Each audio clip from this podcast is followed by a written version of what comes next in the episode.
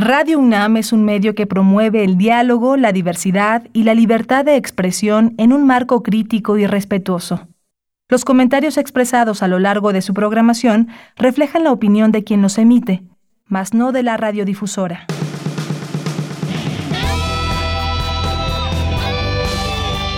Prisma RU.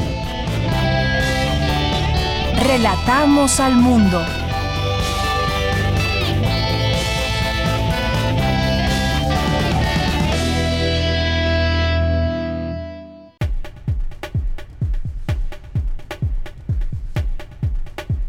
Muy buenas tardes, es la una de la tarde con seis minutos y está comenzando el programa Prisma RU a través de Radio UNAM.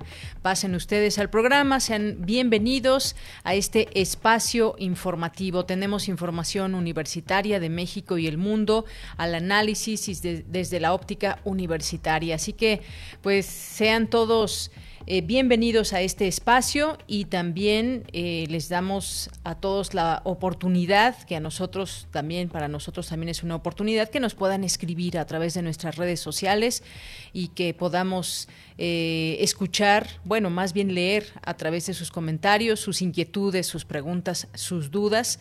Recuerden que este espacio está pensado en ustedes y abierto para todo, toda la audiencia. Les saludo con mucho gusto, yo soy Deyanira Morán, a nombre de todo el equipo, gracias por estar en esta sintonía. Saludo a mis compañeros allá en cabina, en Adolfo Prieto, número 133, en la Colonia del Valle, al frente de esta producción, Daniel Olivares, en la asistencia, Denis En los controles técnicos Arturo Mendoza. Y pues eh, estamos en las frecuencias 860 de AM, 96.1 de FM y estamos también a través de internet www.radio.unam.mx. Hemos llegado y concluido, estamos concluyendo una semana más en este espacio, hoy viernes 21 de agosto del año 2020. Y hemos preparado para ustedes un programa de viernes muy bueno, no se lo pueden perder. Vamos a actualizar las cifras de salud como todos los días en este espacio. Eh, vamos a platicar también de pues de esta guerra de videos ahora que es lo que vemos prácticamente en el escenario mediático. Ayer lo, lo veníamos platicando también con Juan Jesús Onofre, investigador del Instituto de Investigaciones Jurídicas de la UNAM, y pues dábamos cuenta de la parte mediática y por otra de lo que será eh, pues ya la parte jurídica y legal de cómo se hagan estas investigaciones y qué deriva de ellas. Y esos nombres que han salido por lo menos de la declaración de Emilio Lozoya, exdirector de Pemex, pues apuntan a todos estos personajes que además todos ya se han quitado de encima con declaraciones estas acusaciones, pero una cosa son los dichos y otra los hechos. Vamos a ver qué sucede, estaremos a la expectativa. Y también hoy estuvimos muy a la expectativa de la mañanera con el presidente López Obrador tras la difusión de un video donde se ve a su hermano Pío López Obrador con David León, que pues estuvo ahí en protección civil y además una persona cercana, por supuesto, al presidente, donde pues hay un intercambio de un, de un, diálogo y una supuesta entrega de dinero eh, para apoyos del partido. Hoy el presidente López Obrador habló al, al respecto y bueno, pues hizo claras ahí algunas diferencias entre lo que él eh, pues ve dentro de los videos o dentro del video que conocimos que se filtró por ahí donde se ven eh, fajos de billetes entregados directamente a eh, en su momento representantes o o secretarios particulares de senadores. Hoy el presidente aseveró que el video en donde se ve a su hermano y al ex coordinador nacional de protección civil eh, al recibir dinero es una reacción de quienes han visto afectados sus intereses por el combate a la corrupción. Pidió al, a que el periodista que difundió estos videos pues pueda presentar su, su denuncia. Por supuesto que hay muchas opiniones en todo esto y sobre todo también una gran expectativa no hay que perder de vista que el próximo año se llevarán a cabo elecciones, muy importantes elecciones, las intermedias, algunos, algunas elecciones para cambiar de gobernador, así que todo se vuelve una guerra política por lo que estamos viendo. Vamos a hablar de este tema, por supuesto, y vamos a hablar también en este espacio, como lo hemos hecho desde que inició la pandemia. Hemos hablado aquí de algunos casos de países en especial, cómo han llevado el trabajo eh, hacia adentro sus gobiernos con respecto al tema de la pandemia. Y hoy vamos a hablar del caso de Francia con la doctora Cristina Rosas para eh, pues hablar de este tema. Ella hizo, eh, escribió para una revista un artículo interesante donde hace un análisis de cómo está el sistema de salud de Francia, de cuántos médicos hay por habitantes y cómo está la salud de la población de Francia. Así que vamos a hablar de este tema con ella en este espacio.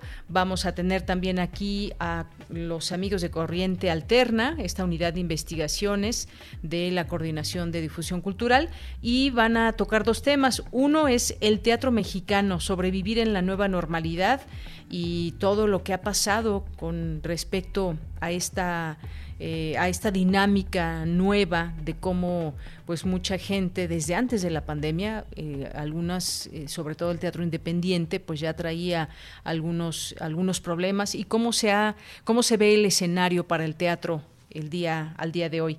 Y también tienen otro tema que son los indígenas en la Ciudad de México en condiciones precarias, un artículo que se publicará el próximo domingo. Nos van a adelantar aquí un poco del tema.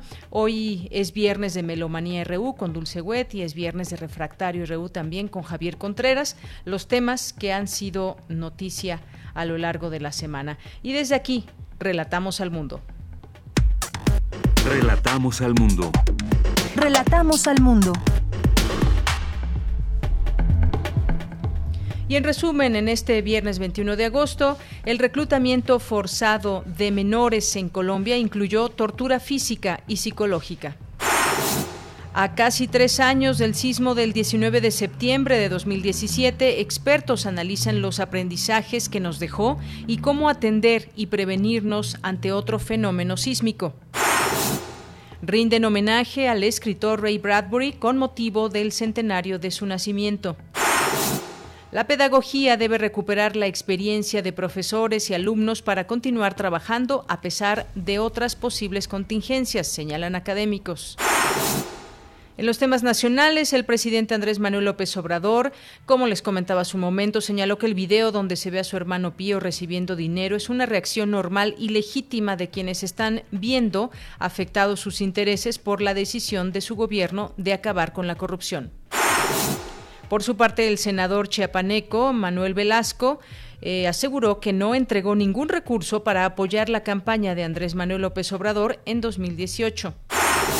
Bueno, y que ya se aclaró que este video pues eh, fue, fue hecho antes de la campaña de 2018. Eso ya también fue aclarado por eh, David León, el propio presidente de la República.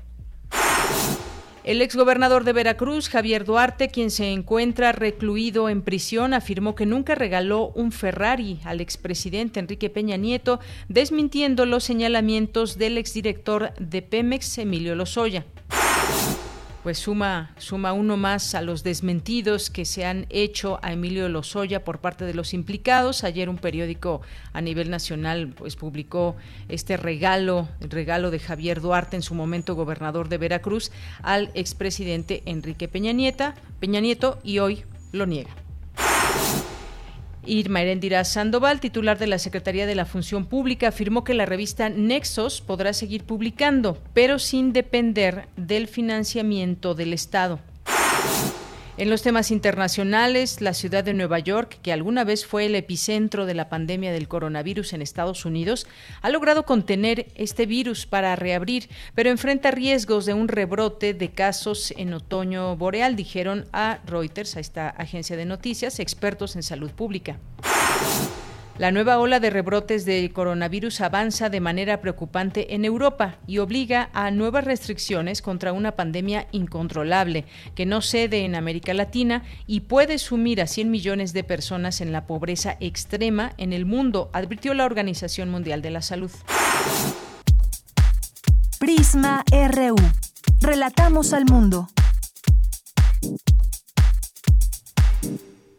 Una de la tarde con 15 minutos, la Secretaría de Salud informó que México acumula al día de hoy 543.806 casos confirmados de coronavirus y 59.106 muertos. Hasta el momento se ha estudiado a 1.226.117 personas. El subsecretario Hugo López Gatel advirtió que si la inmunidad poblacional no alcanza el 75%, es posible que haya rebrotes. Dijo que hasta el momento no se sabe si la inmunidad es de poca o de larga duración. Por su parte, el secretario de Relaciones Exteriores, Marcelo Ebrard, confirmó que México participará en la fase 3 del protocolo de investigación de la vacuna rusa con 2.000 voluntarios. Mientras tanto, Zoé Robledo, director general del IMSS, aseguró que muy pronto se podría establecer como tratamiento específico y aprobado el uso de plasma para pacientes de COVID-19. Campus RU. Hoy en nuestro campus universitario saludo con mucho gusto a Dulce García. La pedagogía debe recuperar la experiencia de profesores y alumnos para continuar trabajando a pesar de otras posibles contingencias. Es lo que señalan académicos. ¿Qué tal, Dulce? Muy buenas tardes. Con mucho gusto te saludo también a ti, Deyanira, y a todo el auditorio. Y bueno, así es, la propagación del COVID-19 en el mundo ha sido una situación inédita que afectó en un principio a más de 1.500 millones de estudiantes. Alrededor de 89.4% de estos tuvieron que confinarse inmediatamente. Así pues, se, se genera una serie de lineamientos en los centros educativos. Algunos países buscaron evitar la interrupción del ciclo escolar en la UNAM, por ejemplo, eh, se generó un portal de campus virtual en el cual se visibilizaron las nuevas estrategias tecnológicas. En ese sentido, la maestra Concepción Barrón Tirado, titular de la Coordinación de Universidad Abierta y, y Educación a Distancia, considera que es importante, ante los posibles cambios inesperados, escuchar cómo se fueron adaptando a la contingencia estudiantes y profesores para estar preparados para otras situaciones similares a la de este 2020. Vamos a escucharla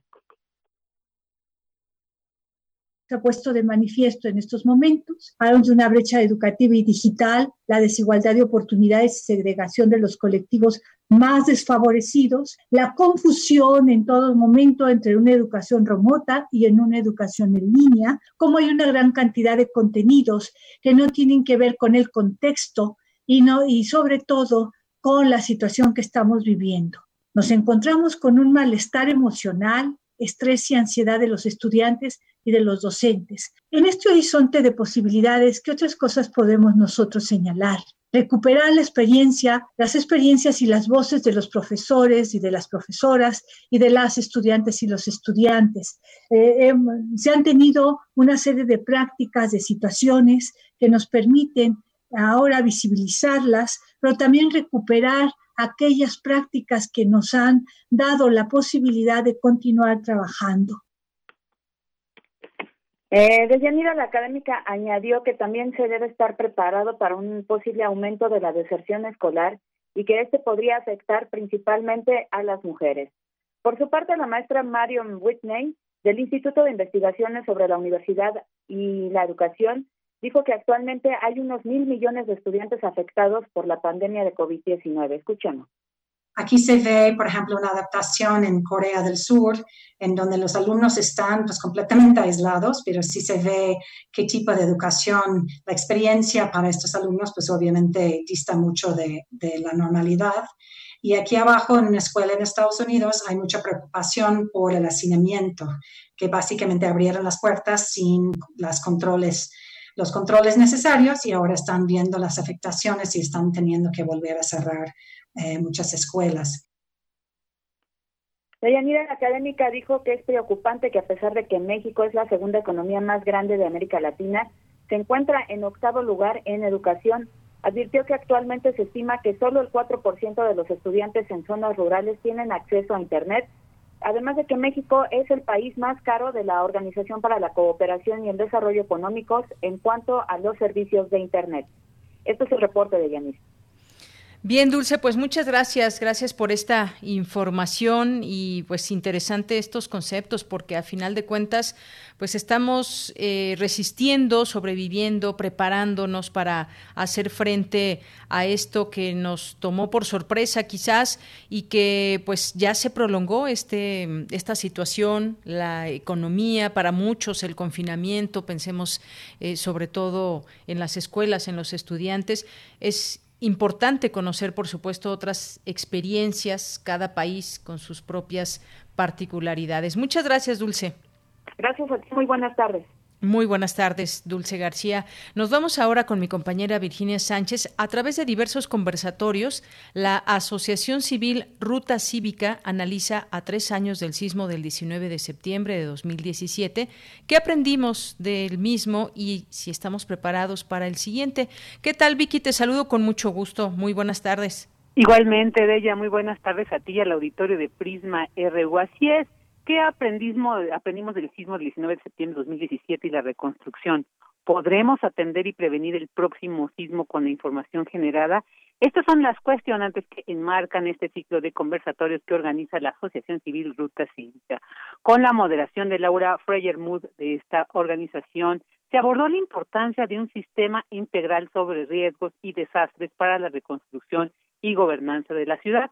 Al respecto, Nacheli Ruiz del Instituto de Geografía de la UNAM destacó la importancia de entender que la mayoría de los atlas de riesgo se enfocan en los fenómenos, entendiendo que estos no son los causantes del riesgo, sino solo son una parte de lo que causa un potencial desastre o daño a largo plazo. Escuchémosla. Entonces, una de las cosas que se proponen ahorita con los atlas de riesgos es literal que dejemos de pensarlos como instrumentos para medir fenómenos o para hablar de mal llamados desastres naturales, que no existe nada de natural en los desastres, y por el contrario, enfocarnos en toda la información y cómo esa puede afectar la sociedad y sobre todo cómo la sociedad puede tomar en sus manos las riendas de estos procesos y cambiarla totalmente y decir voy a reducir mi riesgo, ¿no?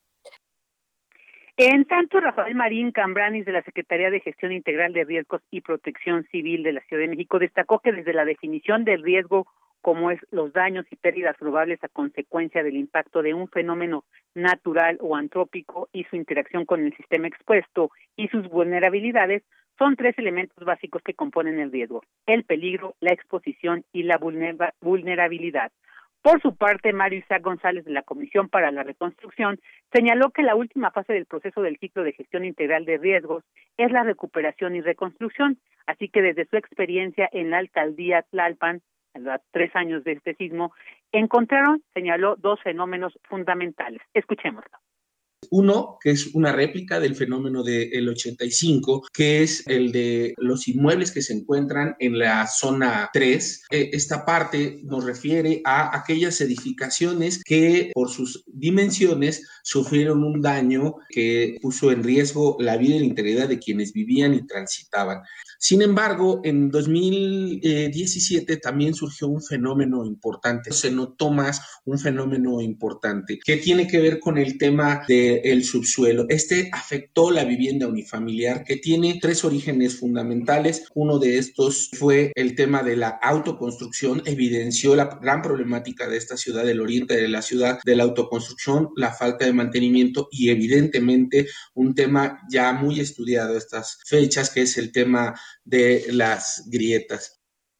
Y finalmente Boyce Reisberg y Omar López del Colegio de México hablaron respectivamente cada uno sobre la aportación que la academia ha hecho a esta elaboración del atlas de riesgo y bueno, señalaron, por ejemplo, la creación de mapas temáticos para focalizar eventos y áreas vulnerables de la Ciudad de México, así como unos cursos en línea denominados Reduciendo Riesgos que van dirigidos a los jóvenes para actuar en su propia comunidad. Todos coincidieron en también la importancia de que el acceso sea general, que toda la población pueda tener en su momento el acceso a estos atlas de riesgo para poder tomar decisiones adecuadas ante cualquier otro sismo que pudiéramos vivir.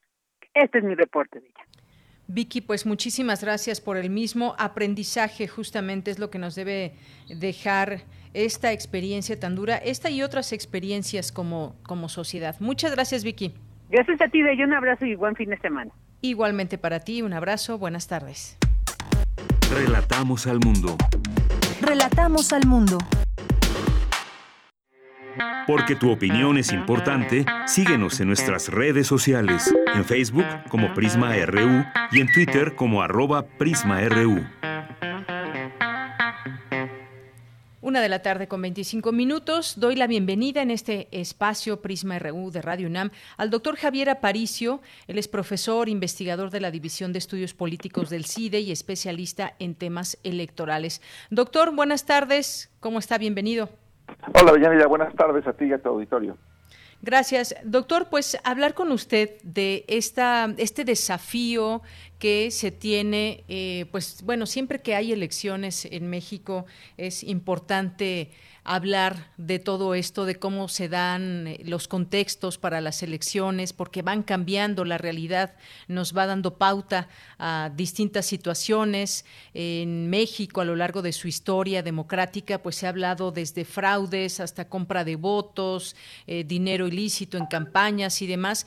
Me parece que estamos ante un gran reto para las elecciones del próximo 2021 eh, que se llevarán a cabo en el país y pues de pronto también nos vienen, eh, eh, en este contexto llegan algunos eh, videos y algunos señalamientos también que estamos viviendo y es imperativo, me parece, analizar, donde presuntamente se ha dado dinero eh, a las campañas, a campañas electorales. Específicamente me refiero al de la campaña en su momento del expresidente Enrique Peña Nieto, según revelaciones de Emilio Lozoya. Y por ahí nos vamos, hay una historia muy grande, pero ¿ante qué nos encontramos en este momento, en este 2020, de cara a las próximas elecciones de 2021? Claro, pues, pues mira, creo que es muy importante eh, poner en contexto los videoescándalos, tanto los recientes como los pasados, porque porque nuestra opinión sobre lo que va pasando en, en, México eh, puede ir cambiando con el tiempo. Eh, y yo lo primero que señalaría es que sí hay que hay que distinguir dos temas muy importantes. El primero tiene que ver eh, con la parte propiamente del escándalo, por así decirlo, que es, yo diría, distinguir entre el interés público de conocer posibles actos de corrupción o la apariencia de corrupción, ¿no? Eso ciertamente el presidente lo ha dicho, pero también otros políticos en otros momentos lo han dicho. Es muy importante que la sociedad sepa eh, eh, cómo funciona la política en México y porque es, información socialmente útil para decidir nuestro voto, ¿no? Ahora, el otro tema importante que incluso creo que tiene mayor interés público es que haya de ver consecuencias, ¿no? Que haya consecuencias legales eh, cuando ocurren actos de corrupción, desvíos de recursos, financiamiento ilícito de campañas o, incluso este compraventa de favores eh, políticos. Y en ese en ese expediente eh, tenemos mucho menos que decir, digamos, los los videoescándalos de este año, los de la semana, si quieres ponerlo así, pues se parecen a episodios que hemos visto en 2004, en el sexenio de Calderón, en el sexenio de Peña Nieto. Entonces, no es tan novedoso la parte del videoescándalo, pero lo que sí escasea es, es, es la falta de consecuencias eh, legales de fondo. Porque, porque si todo el asunto se va a resolver solamente en, en dimes y diretes y en el escándalo, pues también para algunos políticos hasta les sale barato, ¿no? Porque no, no todas las, las corruptelas llegan a, a un videoescándalo. Digamos que tienen que darse ciertas circunstancias pues para que te cachen y para que te balconeen, ¿no? Eh, entonces ese sería el primer tema. Ahora el otro es también ver, bueno, en la parte de fondo, ¿qué es lo que estamos viendo? Hay que entender, hay que, me gustaría decirle a tu auditorio que, que algunas de estas cosas que vemos ciertamente tienen la clara apariencia de actos de corrupción, ¿no? Los sobres, las bolsas, las maletas de dinero, tiene una clara apariencia de corrupción, sin embargo, no es lo mismo apariencia de corrupción que prueba plena de corrupción. ¿Por qué?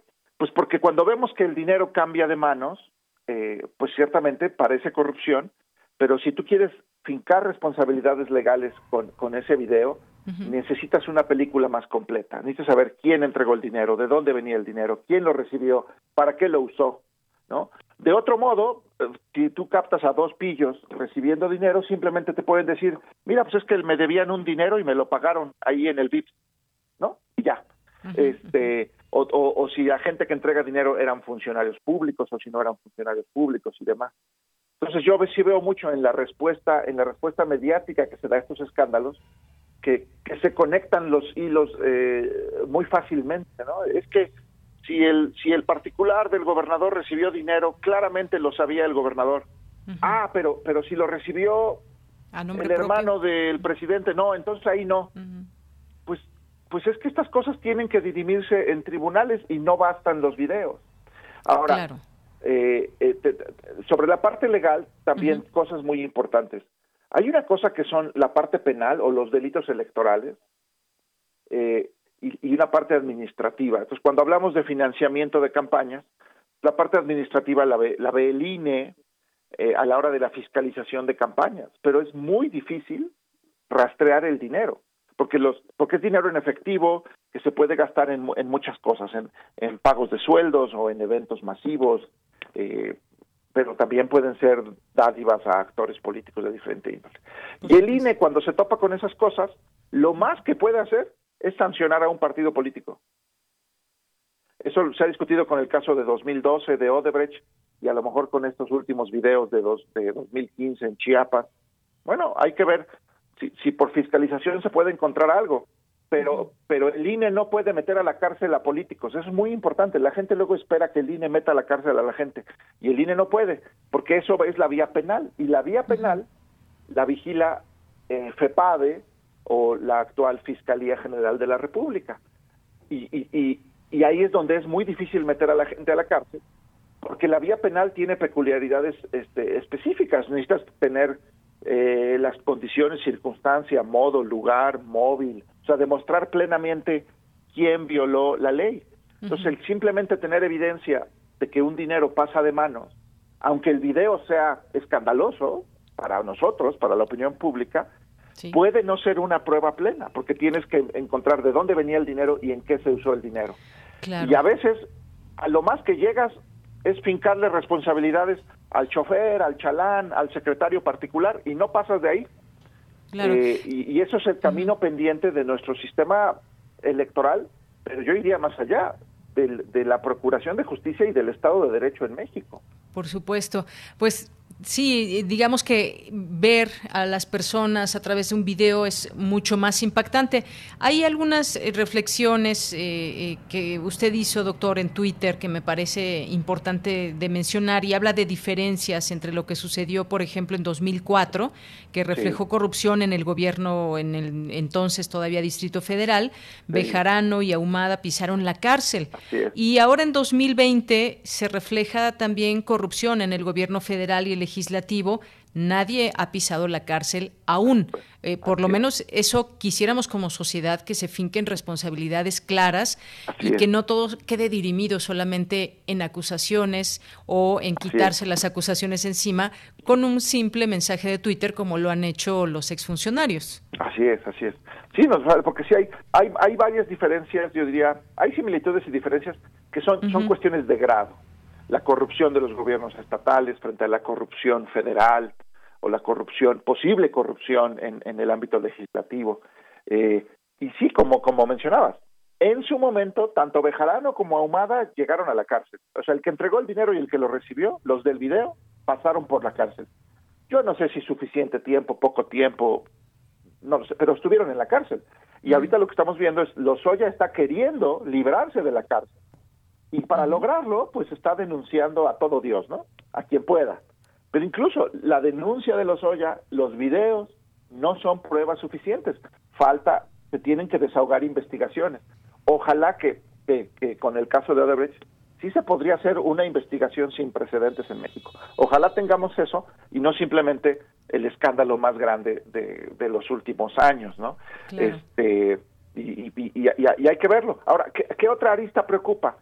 Pues es la reacción de los actores políticos del presidente y de los gobernadores a estos escándalos. ¿Por qué me preocupa?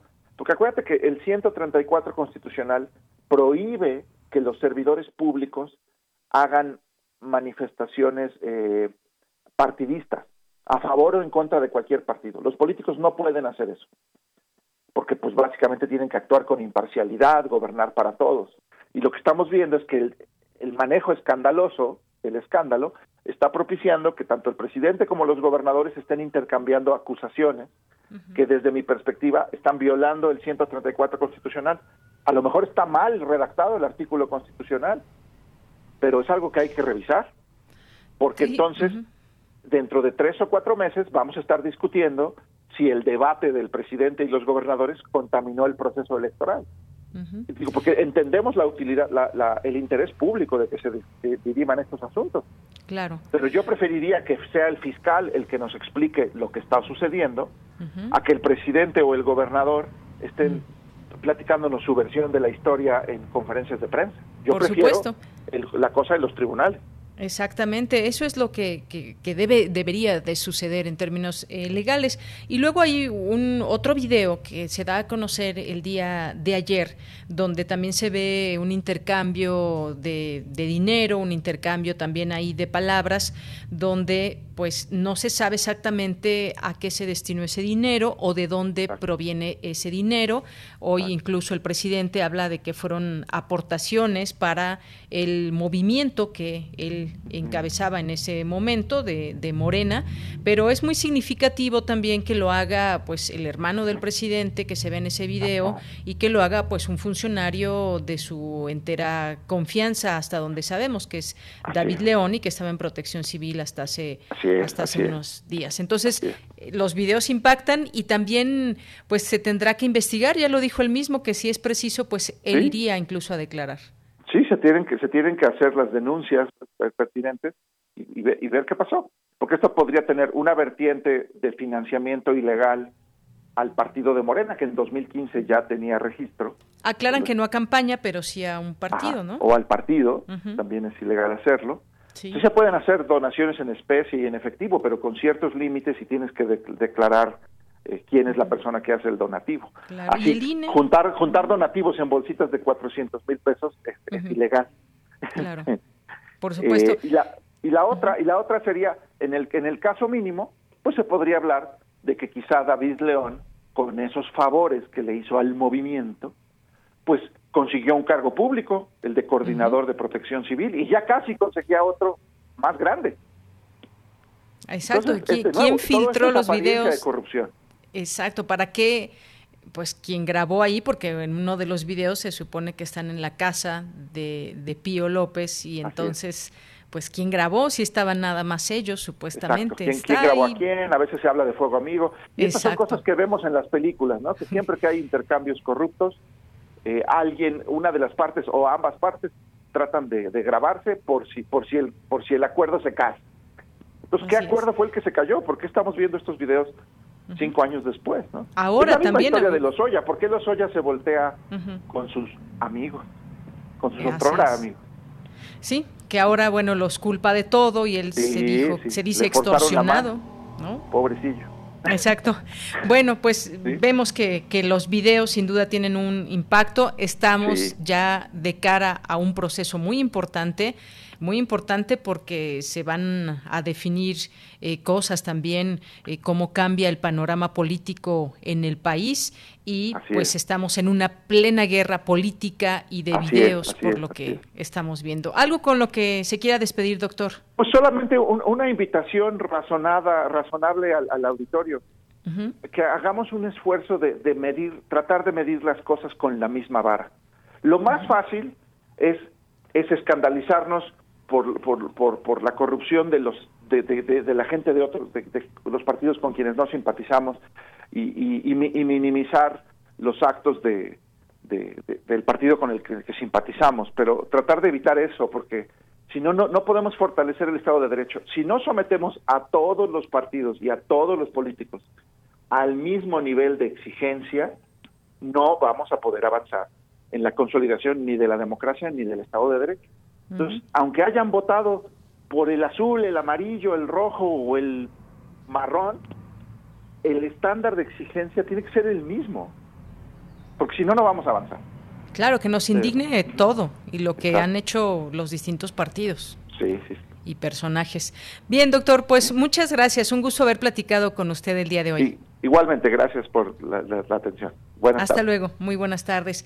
Fue el doctor Javier Aparicio, si lo quieren encontrar en Twitter, está como arroba Javier Aparicio y él es profesor investigador de la División de Estudios Políticos del CIDE y especialista en temas electorales. Prisma RU. Relatamos al mundo. Queremos escuchar tu voz. Nuestro teléfono en cabina es 55 36 43 39. Una de la tarde con 40 minutos y bueno, pues vamos a pasar ahora a otro tema. Les habíamos dicho, vamos a, hemos estado platicando aquí en estos espacios de cómo el coronavirus ha afectado al mundo, pero también nos detenemos a reflexionar en algunos países en, en particular.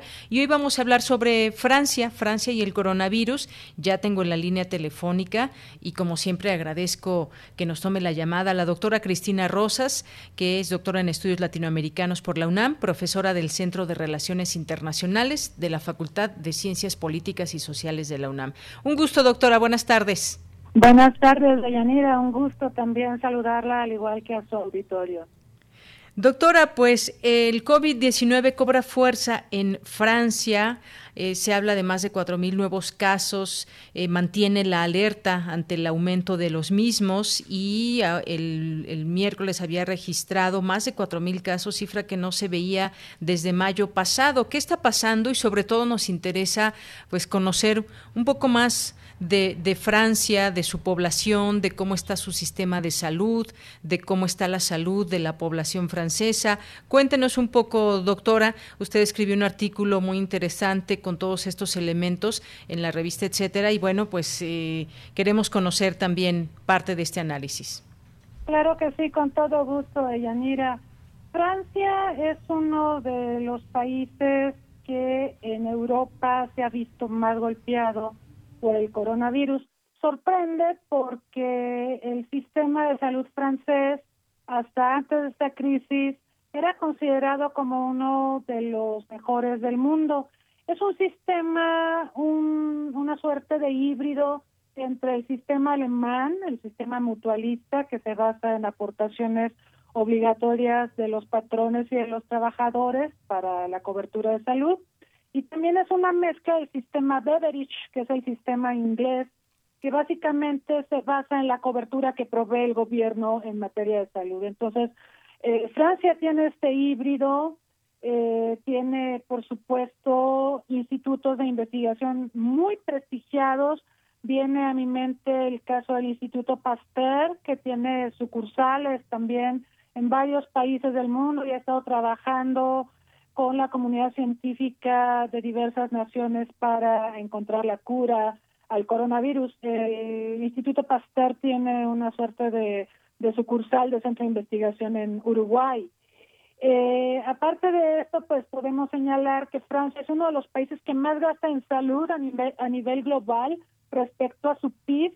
Destina el 11% de su PIB a la salud, es una de las tasas más altas eh, proporcionalmente respecto a otros países, países desarrollados y por supuesto países en desarrollo. Y lo que más sorprende es que Francia está planeando para el 2030 llegar al 13% de su PIB para eh, el rubro de la salud, lo cual ubicaría a la cabeza global en presupuesto en salud.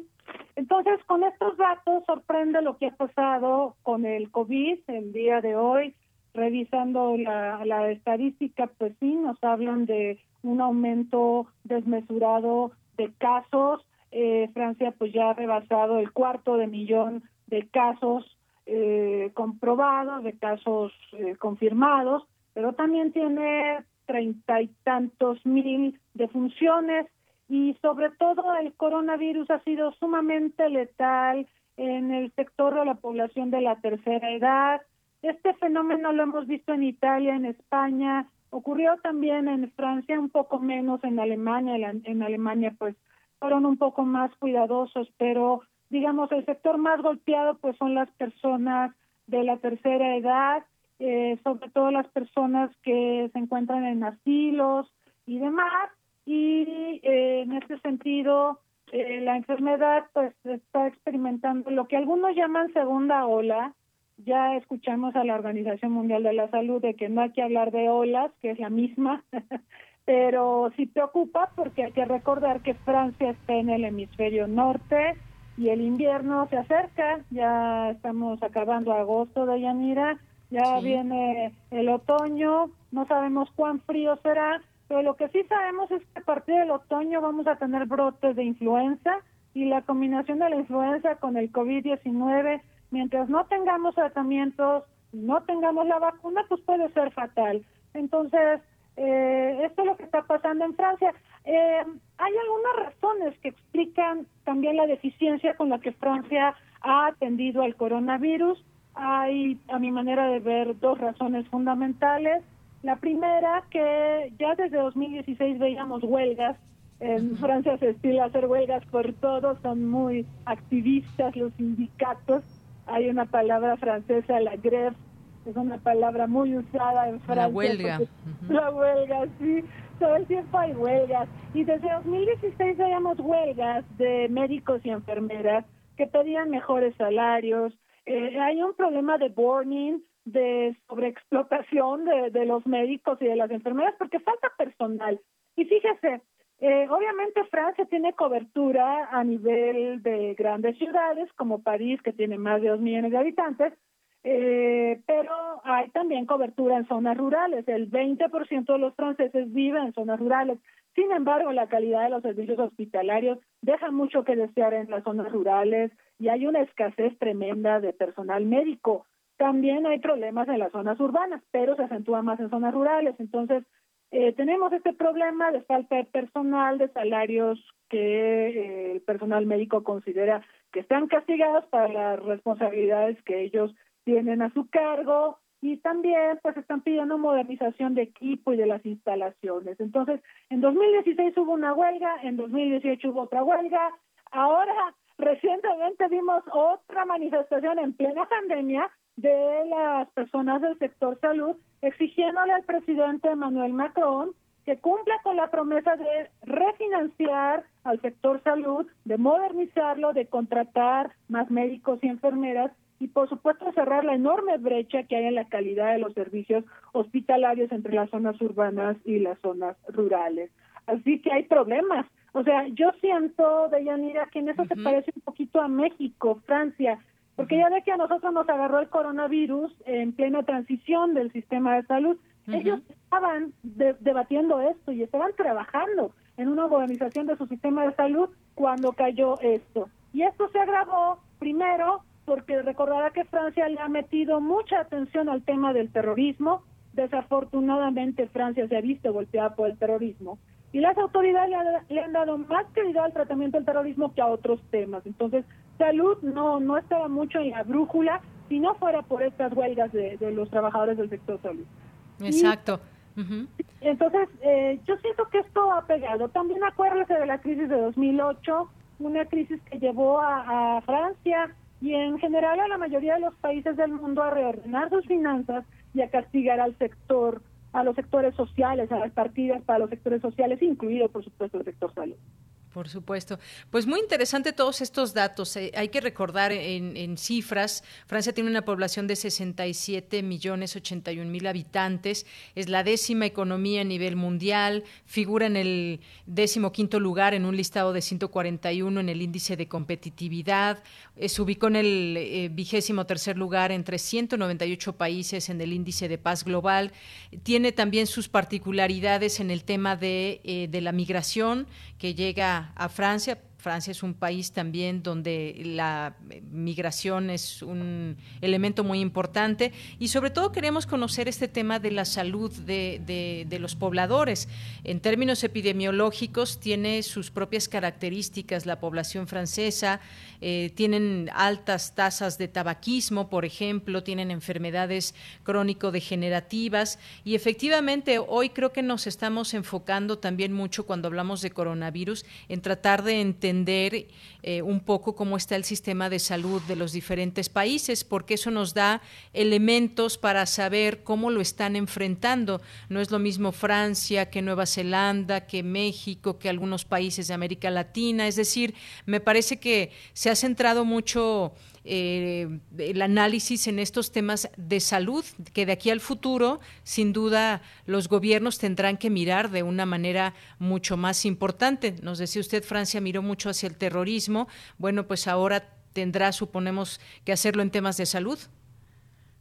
Así es, pero aquí lo que me parece muy importante, yo creo que hay muchas lecciones que tenemos que aprender de la pandemia. Una de las lecciones es que no debemos sobredimensionar. O sea, Actualmente, obviamente, la prioridad mundial es enfrentar al coronavirus y tener la vacuna, pero nadie está hablando de reestructurar sistemas de salud, de colocar uh de salud en el conjunto de temas y agendas de gobierno que naturalmente existen y que también merecen atención.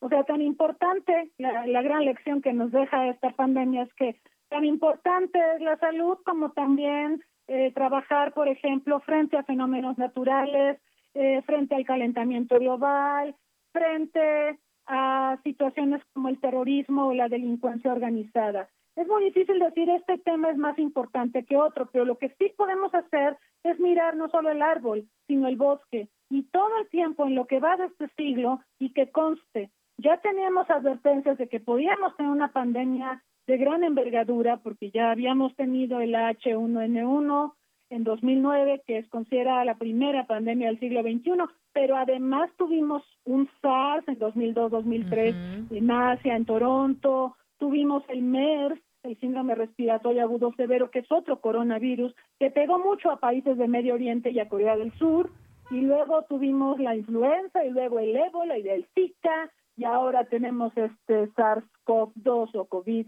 19, como se le conoce popularmente. O sea, advertencias de que esto podía pasar, las tuvimos, no las quisimos ver.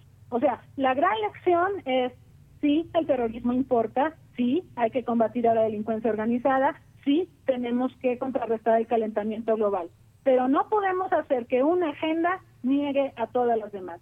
Y yo creo que el gran riesgo que se va a correr ahora de Yanira, cuando tengamos antídotos, tratamientos, ya afortunadamente Vemos que se está avanzando mucho, hay una guerra geopolítica por la vacuna y los tratamientos entre Rusia, China, Estados Unidos, Inglaterra, vamos a ver eh, cómo se posicionan todos ellos. Pero yo creo que el gran reto va a ser cuando tengamos controlada la enfermedad, cuando tengamos antídotos para ella, que la salud no se convierta en el leitmotiv de la agenda internacional y dejemos de lado todo lo demás, porque entonces volveríamos a caer en el error y va a llegar otro flagelo, no sabemos cuál, y no vamos a estar preparados para hacerle frente. Así es. Bueno, pues doctora, muchas gracias. Estaba viendo las cifras. Al día de hoy en Francia tiene 30.480 muertes, un total de 230.000 casos. Esas son las cifras al día de hoy. Y pues sí, ya había advertencias, ya hemos pasado por otros eh, momentos también importantes. Claro que este está, pues se dimensionó, fue un, ha sido un virus que ha alcanzado a prácticamente todo el mundo. Doctora, pues muchas gracias. Gracias por estar con nosotros. Claro que sí, gracias Deyanira, gracias por la invitación. Hasta luego, un abrazo. Igualmente, hasta luego. Hasta luego. Fue la doctora María Cristina Rosas, doctora en estudios latinoamericanos por la UNAM, profesora del Centro de Relaciones Internacionales de la Facultad de Ciencias Políticas y Sociales de la UNAM. Y este tema, sin duda interesante ir por casos de distintos países, cada país tiene sus particularidades, no solo hablamos un idioma diferente, muchas veces nuestros hábitos, nuestras culturas varían y sobre todo también pues cómo funcionan eh, los gobiernos en ciertos eh, temas y hoy uno de los que está en el centro pues es el sistema de salud. Continuamos. Prisma RU. Relatamos al mundo. Porque tu opinión es importante, síguenos en nuestras redes sociales, en Facebook como Prisma RU y en Twitter como arroba PrismaRU. Bien, pues vamos a escuchar esta cápsula que nos deja preparada Denis Licea de Rogelio Flores, que nos habla en esta ocasión de la libertad y el confinamiento. Sí, eh, yo soy Rogelio Flores Morales.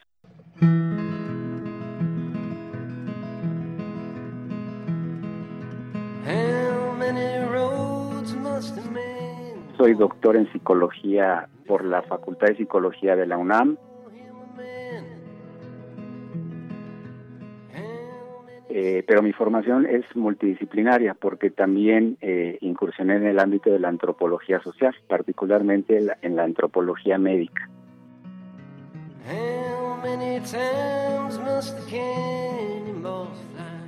¿El confinamiento obstruye nuestra libertad?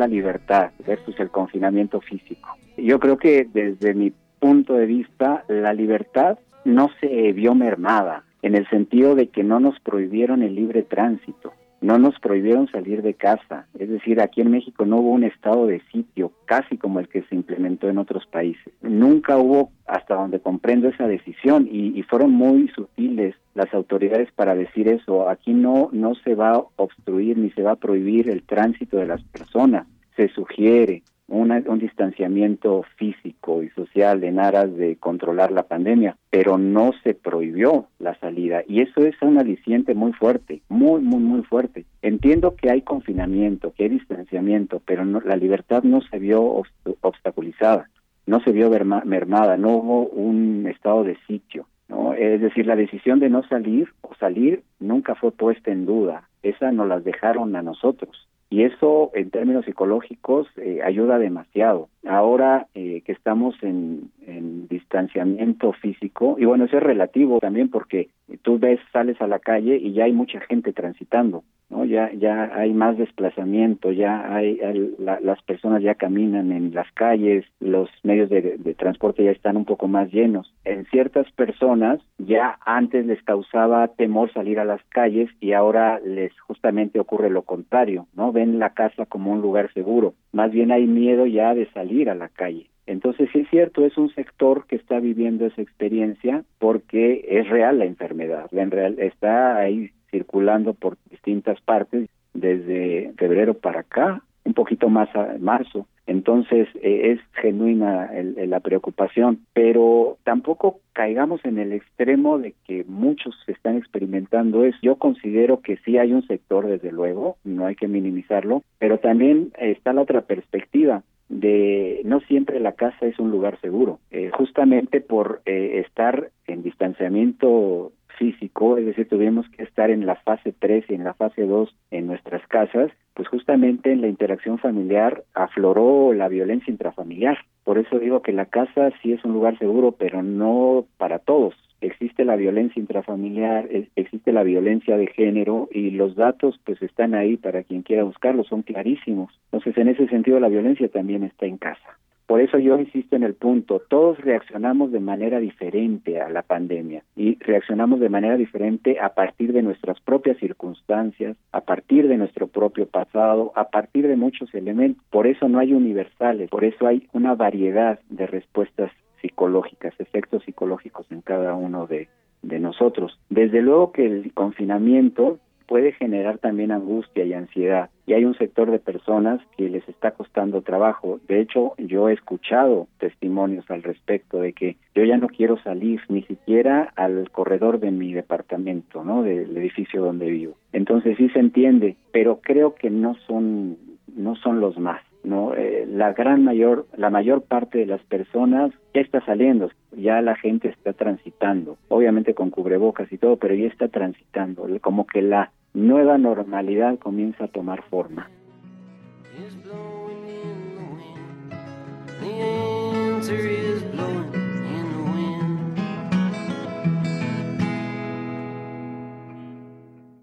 Bien, pues vamos ahora a hacer un corte Vamos a regresar a nuestra segunda hora de Prisma RU. Regresamos a enviarles saludos a quienes nos están escribiendo a través de nuestras redes sociales. Muchas gracias. Recuerden arroba Prisma RU en Twitter, Prisma RU en Facebook. Muchas gracias. Vamos al corte y volvemos. Prisma RU. Relatamos al mundo.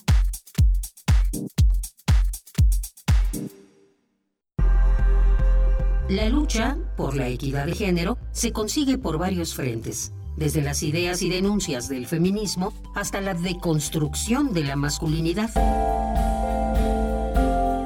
Entre hombres, México, un espacio radiofónico para cuestionar la imagen que tenemos acerca de lo que consideramos masculino. De lunes a viernes a las 6.50 horas, retransmisión a las 15 horas por el 860 de AM y a las 6.30 horas con retransmisión a las 17 horas por el 96.1 de FM.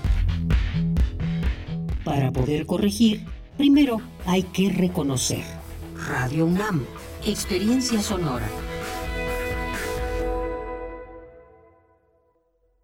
Ya estamos rumbo a las elecciones 2020-2021. Si perteneces a un pueblo, barrio originario o comunidad indígena de la Ciudad de México, queremos decirte gracias por tu apoyo y participación en las 32 asambleas comunitarias virtuales realizadas en julio y agosto. En ellas te informamos y consultamos sobre la delimitación de las circunscripciones en tu alcaldía. Sigue de cerca el proceso en www.ism.mx o en nuestras redes sociales. Instituto Electoral de la Ciudad de México. Con participación, todo funciona. Durante el distanciamiento físico a causa del COVID-19, la violencia familiar se ha incrementado en todo el mundo. En México, las mujeres y niñas estamos en peligro en donde deberíamos de estar a salvo. Aunque estés en casa, no estás sola. Si sientes que tu seguridad o la de tus hijas o hijos está en riesgo, habla con una amiga o vecina, acuerden un código de alerta, prepara una mochila de emergencia, llama al 911. Iniciativa Spotlight, programa puesto en marcha por la Unión Europea y las Naciones Unidas en alianza con el Gobierno de México. La palabra prostitución es una palabra que ha ido con el tiempo generando un estigma las mujeres estamos divididas en decentes y putas o decentes y prostitutas, y las mujeres que se dedican hoy en día al comercio sexual prefieren ser nombradas trabajadoras sexuales y no prostitutas. Lleva contigo los temas que están cambiando al mundo. Mi orientación sexual es gay, en pareja por 12 años, como una familia realmente, como lo que somos, una familia con mascotas y con todo. Nos ha ido bien. Escuchar y escucharnos. Construyendo igualdad. Un programa de Radio UNAM y el Centro de Investigaciones y Estudios de Género. Entra a www.radiopodcast.unam.mx y encuentra las cinco temporadas. Radio UNAM. Experiencia, sonora. Tan infinita como el universo, la mente guarda grandes misterios. Todo a nuestro alrededor nos revela la complejidad de nuestra interacción con el mundo y nuestro interior. Adentrémonos en la psique humana. Generemos conciencia, psicología y sociedad. Con Berenice Camacho y las doctoras en psicología, Mariana Gutiérrez, Laura Ramos Langurén y el maestro Jorge Álvarez Martínez todos los lunes a las 18 horas por el 96.1 de FM. Y su retransmisión los jueves a las 19 horas por el 860 de AM. O si lo prefieres, escucha el podcast en radiopodcast.unam.mx. Radio UNAM, Experiencia Sonora. Queremos escuchar tu voz. Nuestro teléfono en cabina es 55 36 43 39. Dos de la tarde con tres minutos. Muchas gracias por seguir en esta sintonía de Radio UNAM 860 de AM, 96.1 de FM o a quienes nos están escuchando en www.radio.unam.mx, nuestra página de internet donde nos pueden escuchar en vivo y además navegar por esta página y encontrarse muchas, muchas sorpresas. La programación de Radio UNAM que está para que ustedes la escuchen y la disfruten. Y pues bueno, vamos a mandar ahora saludos a quienes están aquí atentos en nuestras redes sociales. Muchas gracias. Muchas gracias a todos ustedes. Gracias a Andrea Smar, a Diana, que dice, me gustó la explicación muy clara, este tema sobre Francia que nos explicaba la doctora Cristina Rosas, eh, que nos hacía pues un recuento de la situación de Francia, algunos datos interesantes que nos dan pie a conocer eh, también esos países y cómo están enfrentando el tema del coronavirus.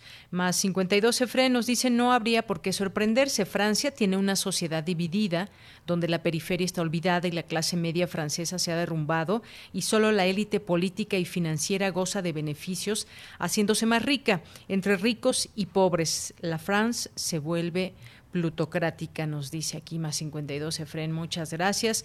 Eh, Javier GJ también, eh, Andrea que nos manda saludos, los, nos sintoniza desde su casa, y nos desea buen fin de semana. Igual para ti, Andrea, muchísimas gracias. Mayra Elizondo nos dice, excelente intervención del doctor Aparicio. Prometo hacer conciencia y criticar y opinar de forma imparcial, aunque se me retuerza el hígado. Prometo seguir en el intento de ser una buena ciudadana.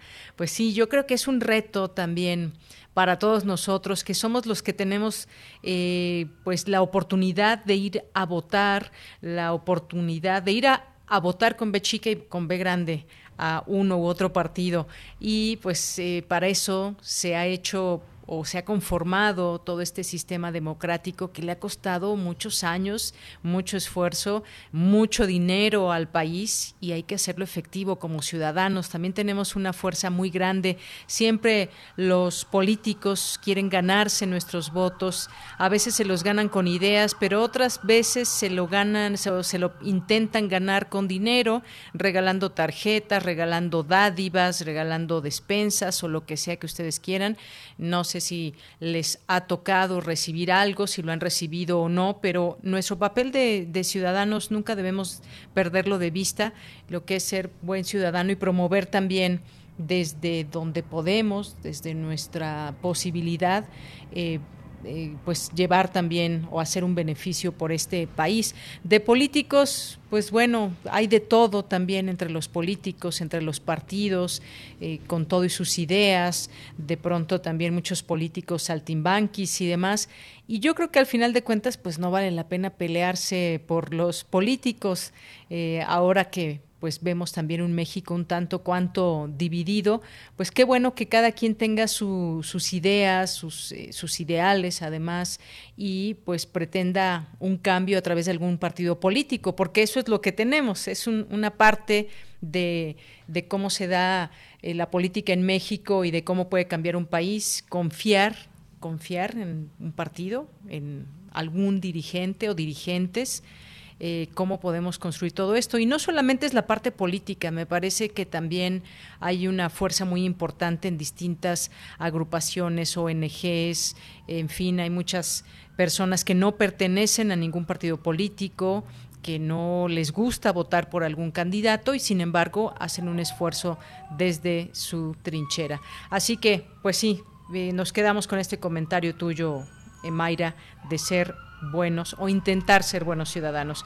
Gustavo Urrutia nos dice, esperemos que la FGR defina todo lo que se diga es mera especulación. César Soto nos dice los videoescándalos. Debe integrar dos situaciones, el expediente administrativo, donde agote la investigación y sanciones, y la Fiscalía especializada en delitos electorales, donde resuelva si consigna o no la acusación ante el juez de control. Gracias por el GIF también. Silvia Vargas, saludos. Unetromen también nos manda saludos. La doctora Carla Salazar, Resiliencia, también nos dice, estamos, estamos escuchando cómo relatan al mundo. Gracias, doctora, muchos saludos. Eh, José Ramón Ramírez nos manda saludos también. Buen fin de semana desde Oaxaca. Un abrazo también para, para usted, José. Un abrazo. RI HM también. Mario Navarrete aquí nos manda un video de un farol. Muchas gracias. Eh, Raúl Parra también nos dice que pues hoy estará por aquí, por supuesto, muchas gracias. Eh, Raúl eh, Javier GJ dice aquí se permanece la escucha, gracias por invitarnos a hacer comunidad por redes, resulta esencial en estos tiempos difíciles, al menos para mi generación. Gracias Javier, te mandamos un un saludo y un abrazo. Gracias también a Rodolfo Aceves, a Abimael Hernández y a Jorge Fra, también a Tania. Eh, muchísimas gracias también a Mario, a Mario Navarrete, Alfonso de Alba Arcos, Ricardo Vázquez, eh, también a Chris Morris, a Jorge L., David Castillo, MC también. Gracias a todos ustedes que nos escriben, los leemos y nos da mucho gusto hacerlo. Eh, vamos ahora con la información. Académicos hablan de la vida y de la obra de Ray Bradbury. Cristina Godínez nos tiene esta información. Cristina, muy buenas tardes. Buenas tardes, Deyanira. Un saludo para ti, para el auditorio de Prisma RU. El 22 de agosto de 1920, en Illinois, Estados Unidos, nació Ray Bradbury y con motivo de su centenario, el Colegio Nacional le rinde homenaje.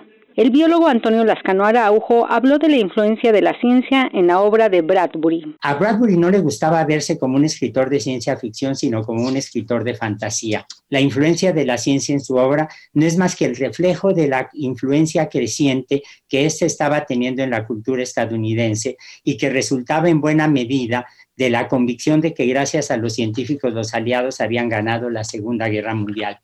Bradbury hizo de Marte un escenario de la misma manera que Jonathan Swift hizo de la isla de la puta, así se llama, eh, un reino mítico, y Cyrano de Bergerac viajó a la luna para afirmar desde allí que Dios no existe. Para la astrónoma Susana Lizano, Crónicas Marcianas fue un libro inspirador. Es un libro de imaginación y nos deja un sentimiento de pérdida, de pérdida de de esta civilización, pero sobre todo de, de, no poder comunicarnos y aprender de los marcianos y para mí fue una inspiración y yo creo que el hablar ahora, como dice Vicente, de la colonización de, digo, de la exploración de Marte, pues es una forma de hacerle un homenaje a Ray Bradbury. Por su parte, Luis Fernando Lara, investigador del el Colegio de México, dijo que Bradbury en su obra hizo una crítica a la homogeneidad del pensamiento. El tema central de la novela es la incapacidad para reconocer al otro en su personalidad, en su propia cultura. Es la crítica de la necesidad de homogeneidad del pensamiento uno de los capítulos de la novela prefigura precisamente el tema de Fahrenheit 451, escrita años más tarde. Bradbury denuncia esa pulsión estadounidense, manifiesta de mil maneras distintas en los dos últimos siglos, de McDonald's a Hollywood, de Cuba a Vietnam e Irak.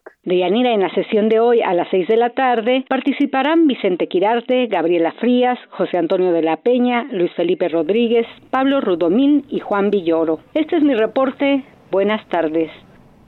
Cristina, muchísimas gracias. Gracias por esta información y la invitación. Nos vamos ahora con Cindy Pérez Ramírez. Se incrementa a nivel mundial el caso de menores reclutados por grupos armados. Adelante, Cindy. Buenas tardes.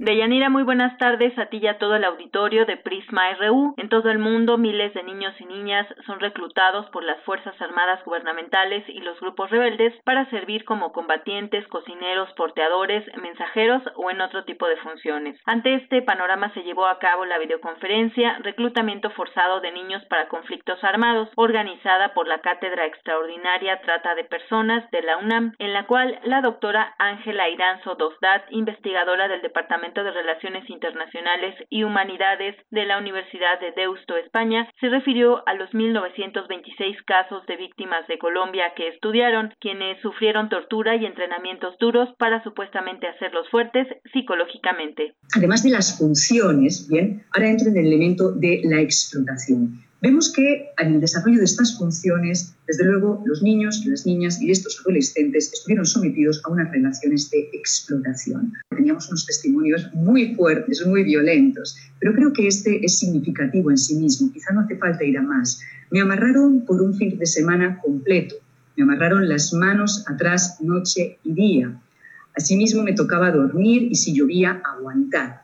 Pero estos malos tratos, además se podían ver que era una forma de castigar la mala conducta o, por ejemplo, el intento de deserción. Y ahí también hemos observado pues, cómo en determinadas ocasiones se podía declarar un consejo de guerra si un niño o niña intentaba desertar e incluso el castigo era la pena de muerte. En tanto, Mónica Hurtado Lozano, profesora de la Universidad de La Sabana, Colombia, y coordinadora del libro Miradas Críticas sobre la Trata de Seres Humanos, Diálogos Académicos en Construcción, que elaboró en conjunto con la doctora Iranzo, habló de los riesgos y la búsqueda de salida de los niños de los grupos armados. Conocimos el caso, eso fue de la guerrilla, que una niña que intentó escapar y fracasó en el intento, le colocaron una cadena en el cuello y otro en el tobillo por dos, tres meses. Ese tipo de experiencias tuvieron los niños y niñas que intentaron salir. Sin embargo, siempre fue un tema para ellos. Desertaron 4%, capturados fueron pocos eh, de, esta muestra que analizamos. La puerta se abrió gracias a un proceso político.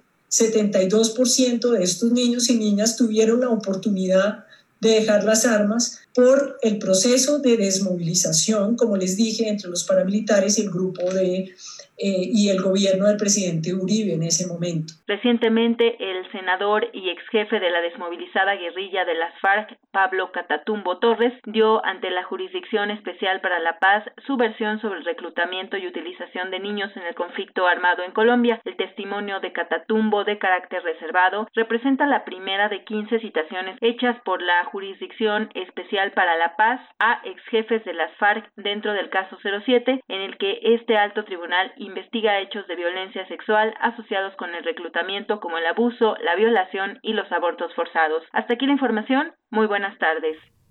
Gracias, Cindy. Muy buenas tardes. Gracias por esta información. Y nos vamos ahora, antes de irnos a la información internacional, pues les comento que vamos a seguir en semáforo naranja para la siguiente semana, ya la novena semana en semáforo rojo. Eh, la jefa de gobierno Claudia Sheinbaum confirmó que aún no existen condiciones para avanzar, por lo que la ciudad permanecerá en semáforo naranja, no podremos pasar a amarillo y pues eh, también refirió que ayer se reportó un descenso en las hospitalizaciones. Sin embargo, dijo que la última semana hubo estabilidad y ya no se presentó el descenso que se estaba registrando. También explicó que en los últimos cuatro días la capital salió de la predicción que tenían contemplada para las hospitalizaciones en el modelo epidemiológico elaborado por la Agencia Digital de Innovación Pública y llamó a los capitalinos a que no se relajen, que sigan cumpliendo con las medidas sanitarias para evitar contagios de COVID-19. Hay que seguirse cuidando, aun cuando ya han abierto algunos sitios como restaurantes, como los cines. Eh, hay que cuidarse en extremo. Eh, estos lugares están aplicando medidas, pero también nosotros debemos aplicarlas. Cuéntenos también si alguien ya se animó a ir al cine, a algún restaurante, cómo se han sentido, a los centros comerciales, por ejemplo, con todos los cuidados. Creo que este ya es un trabajo también entre todos y como sociedad. Nos vamos ahora a las breves internacionales con Ruth Salazar. Internacional RU. El director de la Organización Mundial de la Salud, Tedros Adhanom Ghebreyesus, expresó la preocupación de la organización por el elevado número de pacientes de COVID-19 que necesitan hospitalización y cuidados avanzados en el mundo y consideró que varios países fallaron al contener la pandemia debido a que no invirtieron en tests, aislamiento y en seguimiento de contactos de personas que dieron positivo. La líder de Hong Kong, Carrie Lam, informó que el primero de septiembre comenzarán las pruebas extendidas de coronavirus entre los residentes de la ciudad, aunque advirtió a las personas de no confiarse por el declive de infecciones nuevas. Las pruebas que se realizarán con la asistencia de 60 personas de China continental constituyen la primera vez en que autoridades de salud chinas colaboran en la región de trato administrativo especial para ayudarles a controlar la pandemia. Este viernes, desde Lituania, en su primera conferencia de prensa tras las elecciones en Bielorrusia, la candidata opositora Svetlana Tijanovskaya señaló que la violencia en su país debe cesar. Los prisioneros deben ser liberados y se debe convocar a nuevos comicios. La libertad, la honestidad y la transparencia es lo que el pueblo de Bielorrusia quiere hoy en día. Sostuvo subrayando que volverá a su país cuando se sienta segura. Por su parte, el alto comisionado de la ONU para los Derechos Humanos expresó su grave preocupación por la situación de las más de 100 personas que continúan detenidas en Bielorrusia por participar en las protestas contra el gobierno de Alexander Lukashenko y advirtió que en el marco de estas manifestaciones se estarían produciendo arrestos masivos y arbitrarios.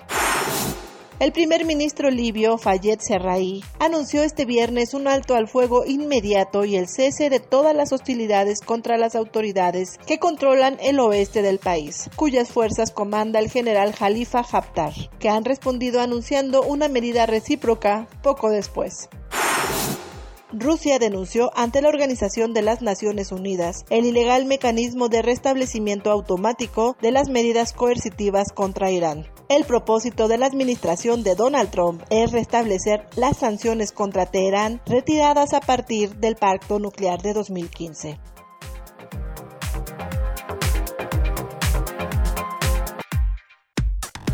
Relatamos al mundo. Relatamos al mundo. Queremos escuchar tu voz. Nuestro teléfono en cabina es 55 36 43 39.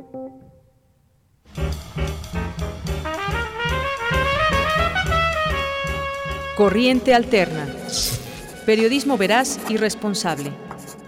Un espacio de la Coordinación de Difusión Cultural, UNAM.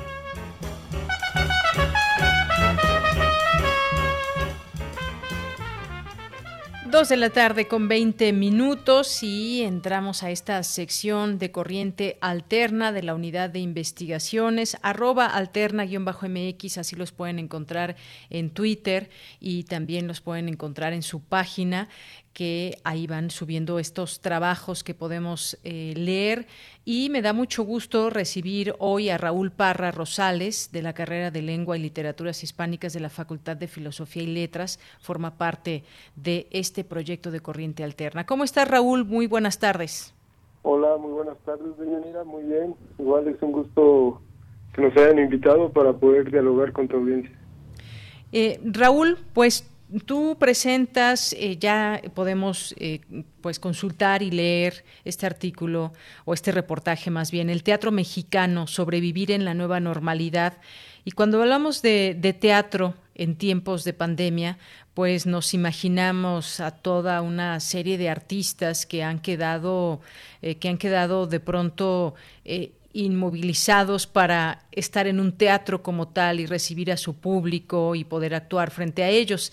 Sin embargo, pues han seguido los trabajos desde el confinamiento, pero ha sido una situación muy difícil para, para el teatro. Me gustaría que nos platiques un poco sobre este reportaje, qué es lo que nos presentas.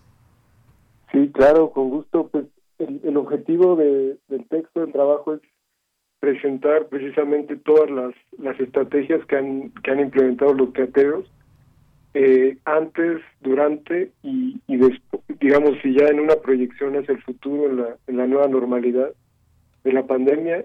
Y es que sí, precisamente como tú dices muy bien, eh, pues el telón lleva ya cinco meses cerrado, ya va para seis, y todos estos trabajadores de la cultura que, que son además de de los actores, los escenógrafos, todos los técnicos, eh, pues necesitan seguir seguir trabajando, ¿no? Entonces, el, la pandemia cayó en, en, una situación muy complicada para, para el teatro en México, donde ya eh, vivió una situación difícil por, por la falta de recursos, y entonces es precisamente que, que, han, que han hecho todas estas acciones, ¿no? Tanto hacer eh, transmisiones vía Zoom como radioteatro. Entonces, lo que yo quise fue justamente retratar esa lucha de, del gremio por, por sobrevivir a la pandemia y acompañando algunos casos, ¿no? Entonces ahí aparece Tania Noriega y su, y su compañía Caracoles Teatro eh, en el montaje de dos obras de Gibran Portela, tanto antes para el helénico como después ya en, en la nueva normalidad, en el milagro para diciembre. también está René Sabina y su equipo eh, en el montaje también de dos obras de, Jimena M. Vázquez. Entonces, eh, pues lo que yo quise fue mostrar todo el panorama del, teatro en este contexto y también cuenta con, con la participación de gente muy experimentada ya en el teatro como David Holguín y, Verónica Bujeiro, quienes son grandes maestros y aportan todo su conocimiento. Entonces, eh, ese fue el, objetivo del reportaje y exhorto a toda tu audiencia que, a que lo lea, que le eche un vistazo para que conozca el trabajo de todas estas personas que, que están involucradas en estos proyectos y que han seguido precisamente pues haciendo haciendo actos para poder mantenerse vigentes y, seguir estando presentes a pesar de, de la distancia del confinamiento. Claro, que es todo un reto y como bien mencionas también, pues le das voz a, algunas personas que están ligadas, por supuesto, a esta a esta actividad, como es el caso de Tania Tania Noriega y pues bueno, como ella misma eh, te lo dice, el teatro es eh, presencia y a diferencia de otras actividades artísticas como el cine o la literatura, el teatro requiere del, eh, del encuentro con el otro. Te habla también de este teatro independiente que ya es de por sí un acto de, de, resistencia y ellos han resistido hasta ahora una pandemia. Y pues a todo lo que lleva el, teatro en estos tiempos es hacer un esfuerzo diferente. Ahora lo que vemos, y yo espero que mucha gente también que es asidua al teatro normalmente, pues tenga oportunidad y también tenga ese entretenimiento, esta oportunidad de mirar a, al teatro desde el Zoom, que es una nueva forma de seguir conociendo estas puestas en escena, de conocer el trabajo de esas personas que siguen en movimiento de una u otra manera, que buscan esas eh, formas para colarse entre el entretenimiento de la gente, en el eh, pues en la posibilidad de seguir viendo de otra manera, pero viendo finalmente teatro. Es, otro reto, ¿no? El tema de, del Zoom, por ejemplo. Sí, sí, claro. Eh, eso es un debate, un debate interno que ha vivido el gremio entre si estas transmisiones a través de plataformas digitales como Zoom o como Facebook Live y otras son en sí teatro o si son una especie de, de alternativa, digamos, como Jorge Dubati le llama un tecnovideo y eso ese es un, un dilema que vive el teatro internamente y que en el futuro, en, la nueva normalidad, también se está planteando, ¿no? ¿Cómo va a ser el regreso a los escenarios una vez que, que ya haya las condiciones para reabrir los teatros, que, que, el semáforo de la Ciudad de México cambie, digamos, a un color amarillo, y que se permitan estas funciones con, es cierto, con un aforo reducido, si será totalmente presencial o será en formato híbrido, e, es decir, presencial y en video, y pues esas son también algunas de las de las luchas y los diálogos que de los que da cuenta el reportaje. Así es. Y, y, bueno, pues otra parte muy importante son los estragos económicos que, que ha dejado esta enfermedad en el teatro mexicano, porque hay que recordar que no todas las producciones cuentan con algún subsidio y en ese sentido pues se vuelve aún más difícil para algunas eh, compañías o para, eh, decíamos, el teatro independiente y ha sido un poco reinventarse en todo esto. Así que pues dejamos la invitación para que puedan eh, conocer ese trabajo que haces en corrientealterna.unam.mx, que conozcan estas historias de algunas personas que entrevistaste, cuál es la situación y cuáles son los llamados también para mitigar la crisis, porque dentro de todo esto también, dentro de esta crisis, pues surgen posibilidades que también pues se, eh, se explican dentro de este reportaje. Me parece que nos das esta posibilidad de conocer de una manera mucho más detallada lo que puede estar sucediendo en el teatro y esta encrucijada de su nueva normalidad. ¿Con qué te despides? Sí, pues únicamente con, con una invitación a toda tu audiencia, a los escuchas para que lo lean, conozcan el trabajo y pues un gusto haber participado y haber dialogado con ustedes. Igualmente, para nosotros, Raúl Parra, gracias por eh, platicarnos eh, de tu reportaje y lo mejor será que lo leamos, por supuesto, y que conozcamos todos estos detalles. Muchas gracias, Raúl. Muchas gracias. Nos vemos. Hasta luego, muy buenas tardes. Raúl Parra Rosales, quien escribió este reportaje, El Teatro Mexicano, sobrevivir en la nueva normalidad. Y bueno, pues ahora doy la bienvenida, doy la bienvenida a Javier Hernández. En un momentito más eh, lo tendremos en la línea telefónica porque él va a publicar, va a salir ya publicado el próximo, el próximo domingo un, un, reportaje sobre indígenas en la Ciudad de México en condiciones precarias de vivienda. Ya estás en la línea, Javier Hernández Alpizar, del doctorado en arquitectura. ¿Cómo estás? Muy buenas tardes. Buenas tardes, Deyanira. Buenas tardes a todo el auditorio de Prisma RU. Pues me gustaría que nos platiques un poco sobre este trabajo que realizas, este reporteo que haces, estas historias que nos vas a presentar el próximo domingo. Bueno, es un, es un trabajo colaborativo eh, elaborado por mí y con el reportero Carlos Acuña, que es uno de los tutores de del portal de Corriente Alterna, de este proyecto de la Unidad de Investigaciones Periodísticas de la UNAM. Y las fotografías son de Eunice Adorno. Este trabajo es precisamente porque eh, si a todos los mexicanos nos ha costado mucho trabajo este esta estrategia de, distanciamiento social y, sobre todo el llamado a quedarse en casa durante la pandemia, pues es mucho más eh, difícil para las, las personas que están en una condición de mayor precariedad. ¿no? Eh, de acuerdo con un estudio de Coneval de 2018, un millón y medio por lo menos de personas está eh, en la Ciudad de México en, una condición de vivir prácticamente en campamentos o en la vía pública. Y desafortunadamente entre ellos pues, se encuentran comunidades indígenas. Entonces, particularmente hay eh, campamentos de indígenas otomíes originarios del estado de Querétaro que llevan años viviendo eh, primero en algunos predios que quedaron eh, que quedaron dañados desde el sismo de, de 1985 y que ellos tomaron eh, con el objeto de tener una vivienda. Se trata de comunidades otomíes que emigraron a la Ciudad de México buscando trabajar aquí, que trabajan normalmente vendiendo en las calles, vendiendo sus, muñequitas famosas, otras artesanías, eh, artículos de novedad, eh, dulces, ¿no? Eh, por ejemplo, eh, manzanas que son están bañadas en chamoy o, en, enchiladas, y, y que eh, no tienen un ingreso que les permita eh, pues, probar que tienen el, el ingreso para entrar en los programas que tiene el Estado para financiamiento de vivienda. Entonces, después de, los sismos de 85, entre los muchos predios que quedaron este, vacíos porque se vinieron abajo edificios, ellos tomaron algunos, eh, están unos en, la calle de Guanajuato número 200, otros que fueron desalojados después también del predio, después de cuando se cumplió un, año del sismo de 2017, que están en Roma 18 y otros que están en Zacatecas 74.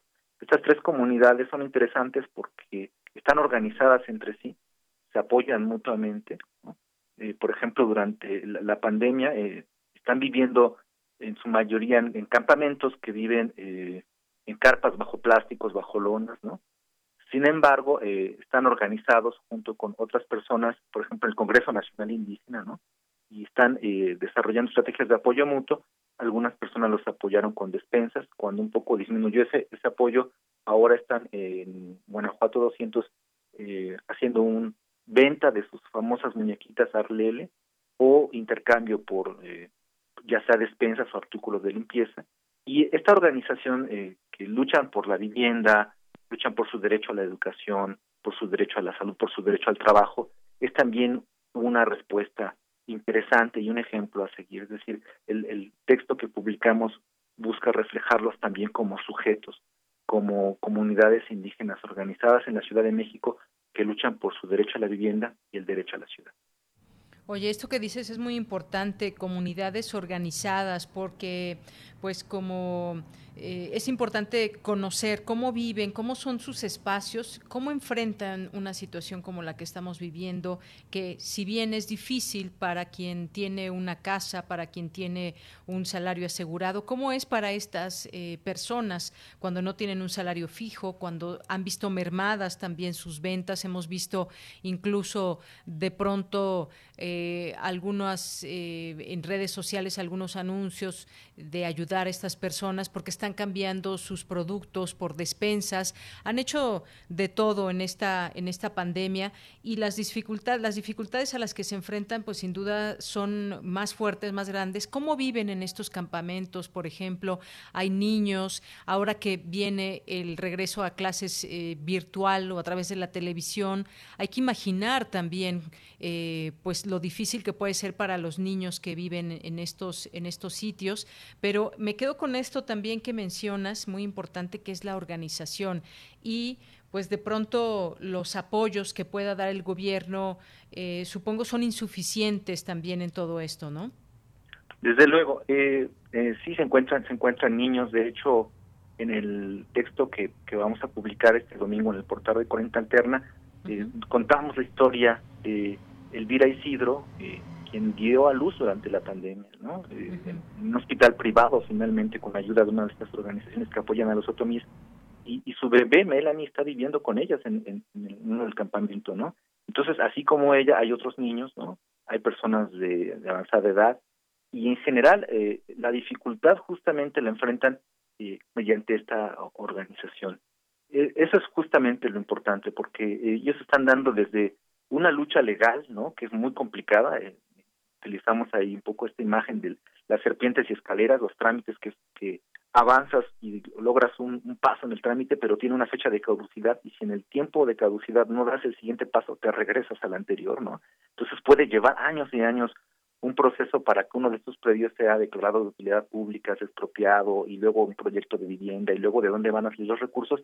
Y mientras tanto, ellos enfrentan la pandemia justamente con esta situación de colectividad, que además pues es un ejemplo porque en realidad esperamos, ¿no? De, por lo menos los científicos nos, nos advierten, ¿no? O los defensores de, del planeta, del medio ambiente, que pueden venir otras pandemias y otros problemas graves, ¿no? Como el cambio climático y que todo esto lo tenemos que enfrentar solamente justamente con organización y con colectividad. Y por lo pronto ellos just, justamente lo han hecho así, eh, teniendo sus campamentos, eh, tratando de mantener las medidas de higiene, ¿no? Con, con el agua de que disponen y pues procurando justamente resguardarse de la pandemia, que además es particularmente eh, mucho más letal para la, la, las poblaciones indígenas, de acuerdo a los propios datos oficiales, o sea, los datos de, de, de INEGI, los datos de la Secretaría de Salud, una pandemia que en México tiene una letalidad de aproximadamente 10.5 para la población en general como promedio. En, lo, en, el caso de los indígenas sube a 18%, ya casi el doble, ¿no? Entonces es muy peligroso eh, que pudiera haber eh, brotes eh, de COVID en comunidades indígenas, ya sea en la Ciudad de México o en cualquier lugar del país. Por supuesto. Bueno, pues Javier, muchas gracias por platicarnos de este tema que tendremos oportunidad de leerlo el próximo domingo, que son historias también de solidaridad entre ellos. Ahora que mencionabas también pues cómo viven en estos lugares, en estas carpas, estamos en tiempo de lluvias, hay veces que la lluvia ha sido muy intensa y pues me imagino también las dificultades que están viviendo. Echar una mirada también eh, frente a estas eh, a estos grupos y cómo cómo se puede dar también ese apoyo a través de distintas organizaciones que están atentas, una, un apoyo del gobierno que es insuficiente o que no llega o que se ve muy a la distancia en cómo, por ejemplo, darles vivienda a estas personas, de dónde surgen los recursos y si son suficientes o no para toda esta población, que si no mal recuerdo eh, supera el millón de personas.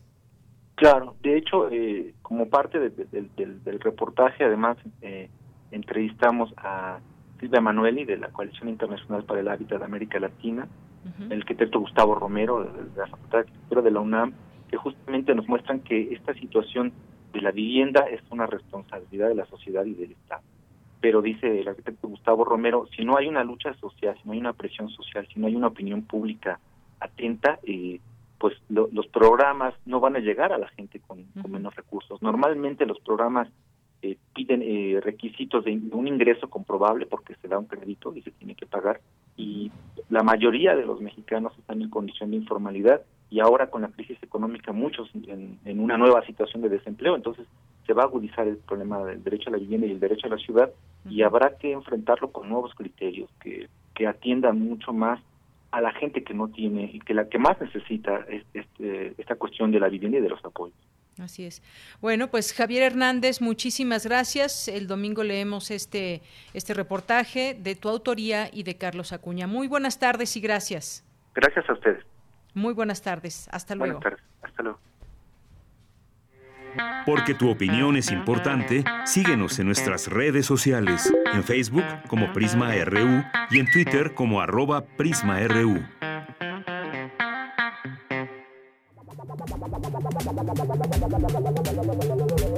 El refractario, RU.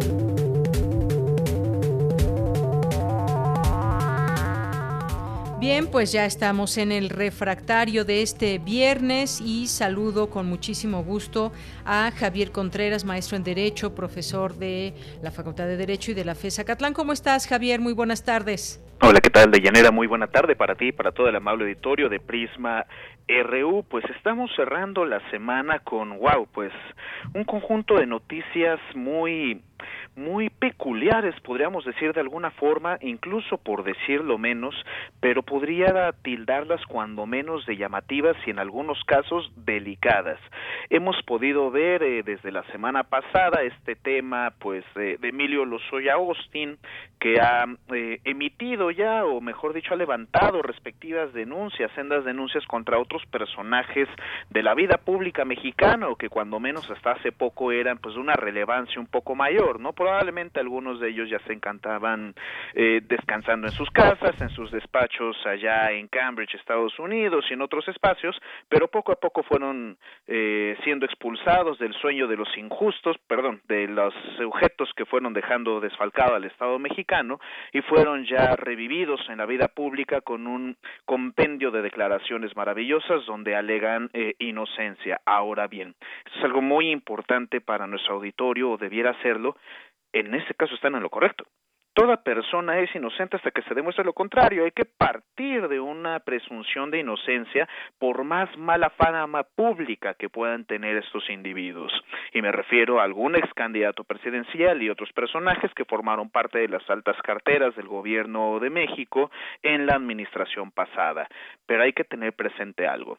La filtración de la denuncia y las denuncias, mejor dicho, presentadas por Emilio Lozoya Austin en medios de comunicación no constituyen necesariamente una falta al debido proceso. Hay que esperar a que la Fiscalía General de la República integre las respectivas carpetas de investigación para poder entonces alegar una violación al debido proceso de estos personajes. Entonces, pues, la filtración del solo documento de esta presentación de denuncia no necesariamente va a afectar en términos estrictamente jurídicos a todo este proceso. No obstante, y coincidiendo con lo que en algún momento mencionó el doctor Garza Onofre, investigador del Instituto de Investigaciones Jurídicas de nuestra universidad, sí podría abrir la puerta, pues una serie no solamente de algunas irregularidades más adelante en el propio proceso, sino al juicio público que puede llegar a ser mucho más lacerante y duro que el propio juicio eh, judicial, que el propio juicio en términos jurisdiccionales. ¿Por qué? Porque puede construir mala imagen e incluso puede abrir la puerta a procesos civiles, como es el caso del ya presentado de Ricardo Anaya versus eh, Emilio Lozoya. No me queda claro por qué presentarlo en el Fodo Federal, pero pues está en su derecho el ex candidato presidencial. Habría que estar atentos a esta primera parte de los nuevos videoescándalos del siglo XXI. Pues sí, y vaya que son escándalos y vaya cómo permea eh, pues un, un, video y donde se ve ahí a, ciertos personajes. Y bueno, pues eh, todo esto eh, que está en declaraciones, pero las investigaciones continúan y justamente lo que derive de ello, los frutos de todo eso, será lo realmente importante, seguir la pista a los implicados, al dinero y demás. Y bueno, pues entre los videos, pues salió también uno del hermano del presidente López Obrador y la entrega de dinero allá en Chiapas, involucrado también David León, una persona dentro del gabinete del presidente. Exactamente, Deyanira. Habría tal vez que precisar este tema de la pertenencia o no al gabinete, recordando que el mismo David León ya ha mencionado que rechazará el nombramiento en tanto no se clarifique esta situación, no se esclarezcan los hechos que puedan derivar de una eventual este, investigación.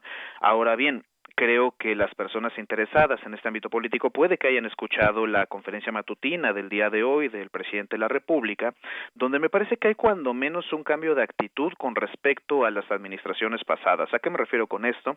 Donde el presidente ha mencionado pues que se investigue, Ahora, hay que hacer acopio de las palabras y declaraciones del mismo presidente de la República desde el inicio del sexenio. Así se trate de un familiar cercano suyo, en este caso su hermano Pío, pues tendrán que levantarse las investigaciones correspondientes, las averiguaciones por parte de la Fiscalía encargada. Y claro, esto no va a proceder nomás porque proceda, se tendrán que presentar las denuncias correspondientes también y por supuesto que yo estaría totalmente de acuerdo con que se esclarezcan estos hechos de corrupción. Ahora, me parece adecuada la actitud del presidente presidente, sí, lo que no me ha parecido del todo pertinente es la forma en la que emitió las declaraciones, es decir, hacer un distingo entre las donaciones que vienen de este concepto del pueblo bueno, a diferencia del manejo de dinero o recursos ilícitos en las campañas electorales, como en su momento llegó a ser también la analogía del doctor Javier Aparicio, pues nos permite ver un reflejo en estas circunstancias político-electorales y de la vida de los partidos en México. En este caso sí, diciéndolo de forma clara morena. Ahora bien, creo que hay algo que se tiene que remarcar y que se tiene que rescatar de esto. Todo dinero que no es declarado ante las autoridades electorales, sigue siendo un dinero ilícito. Es decir, no tiene que venir necesariamente del crimen organizado y compañía. El solo hecho de no reportar estos gastos habla acerca de una irregularidad electoral y eso hay que decirlo fuerte y claro. En la medida que nosotros que la gente no respete el propio Estado de Derecho y que incluso las personas que en el discurso público mencionan que esto se trata de revitalizar el Estado, formar un verdadero Estado de Derecho y cometemos las irregularidades con las actuales reglas del juego, pues no podremos entonces sostener la discursiva. Creo que la actitud del presidente de la República es la correcta, me parece que hay que afinar el discurso, que hay que presentar también el resto de las pruebas y por supuesto, dirían por ahí, hasta donde tope la investigación por porque esto no debe quedar únicamente en los videos filtrados por otro reconocido periodista, ni mucho menos en las declaraciones de los defensores públicos del actual gobierno. Y ojo, con esto, como dirían también en administraciones pasadas, no descalifica tampoco el trabajo completo de todo el gobierno, porque no estamos hablando ni siquiera de funcionarios públicos, sino de privados. No obstante, como lo mencioné en, la, este, en el tema pasado, las narrativas cuentan y cuentan mucho, y esto puede afectar al discurso del presidente. Así es, Javier. Oye, y en un minuto, pues el cambio de dirigencia en Morena y la sentencia del Tribunal Electoral. Ciertamente, soy muy respetuoso siempre de la vida partidista, creo que es algo que tiene que estar muy presente en la gente. Hay personajes por ahí que hablan de la desaparición de partidos políticos y del financiamiento público. No, no, no, a ver, en una democracia contemporánea, nos guste o no, creo que tendría que haber presencia de partidos políticos fuertes y bien comprometidos con las bases electorales que dicen representar.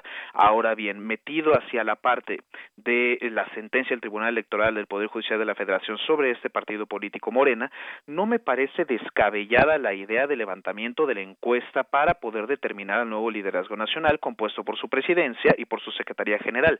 No obstante, podría levantar un debate como lo ha hecho al interior del partido, que se trate de una encuesta pública donde todas las mexicanas y todos los mexicanos puedan participar, a diferencia de que sea una encuesta cerrada para la militancia.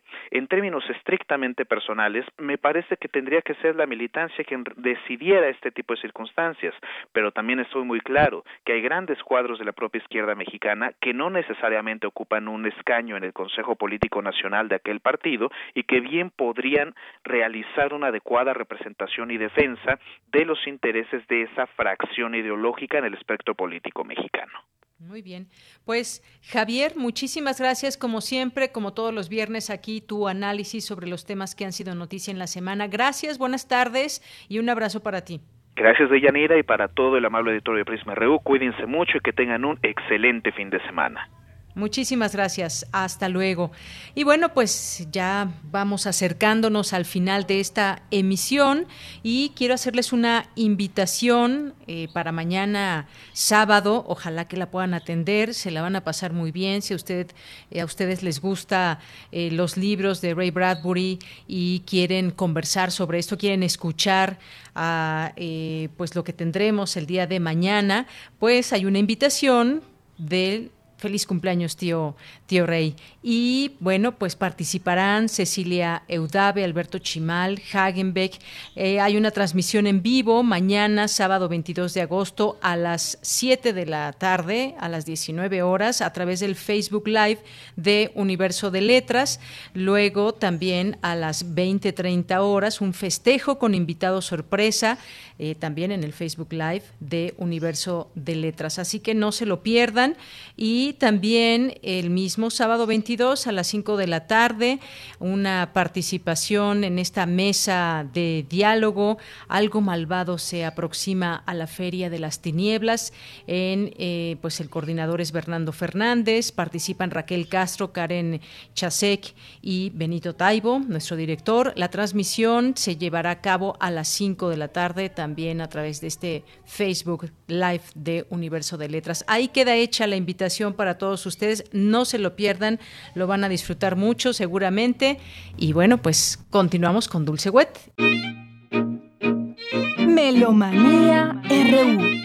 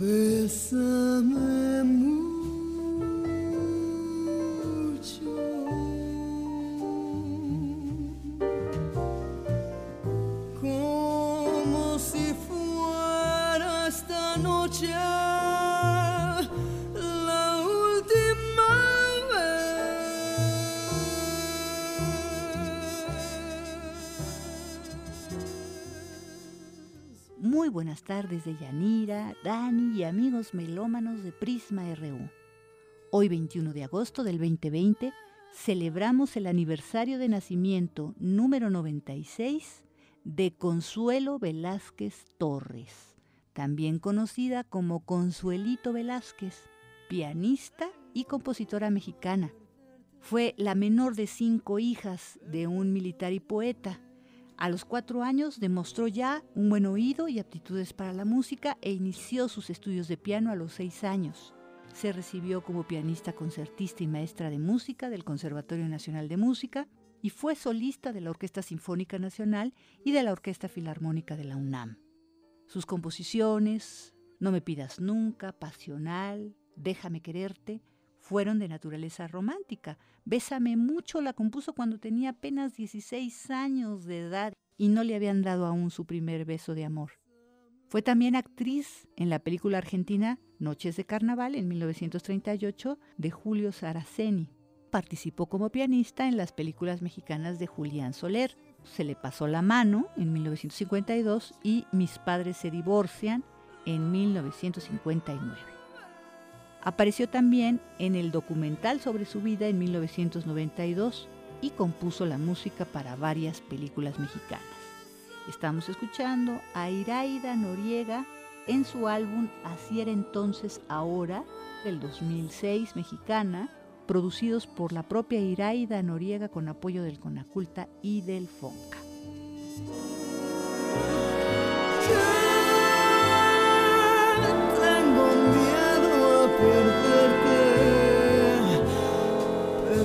Perderte después.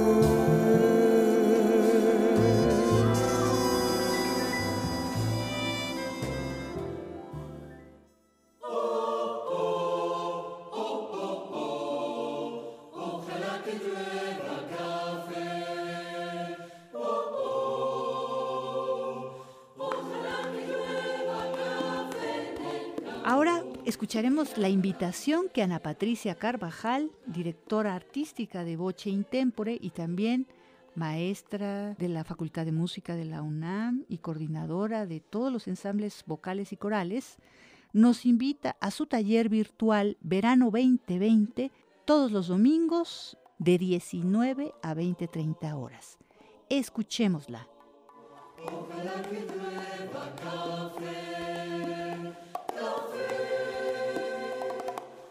¿Qué tal amigos melómanos de Prisma RU? Me da muchísimo gusto saludarles esta tarde. Soy Ana Patricia Carvajal Córdoba y quiero invitarlos a un taller que estoy ofreciendo los domingos de 7 a 8 y media de la noche. Es un taller para todo público en donde abordamos distintos temas que tienen que ver con la música coral.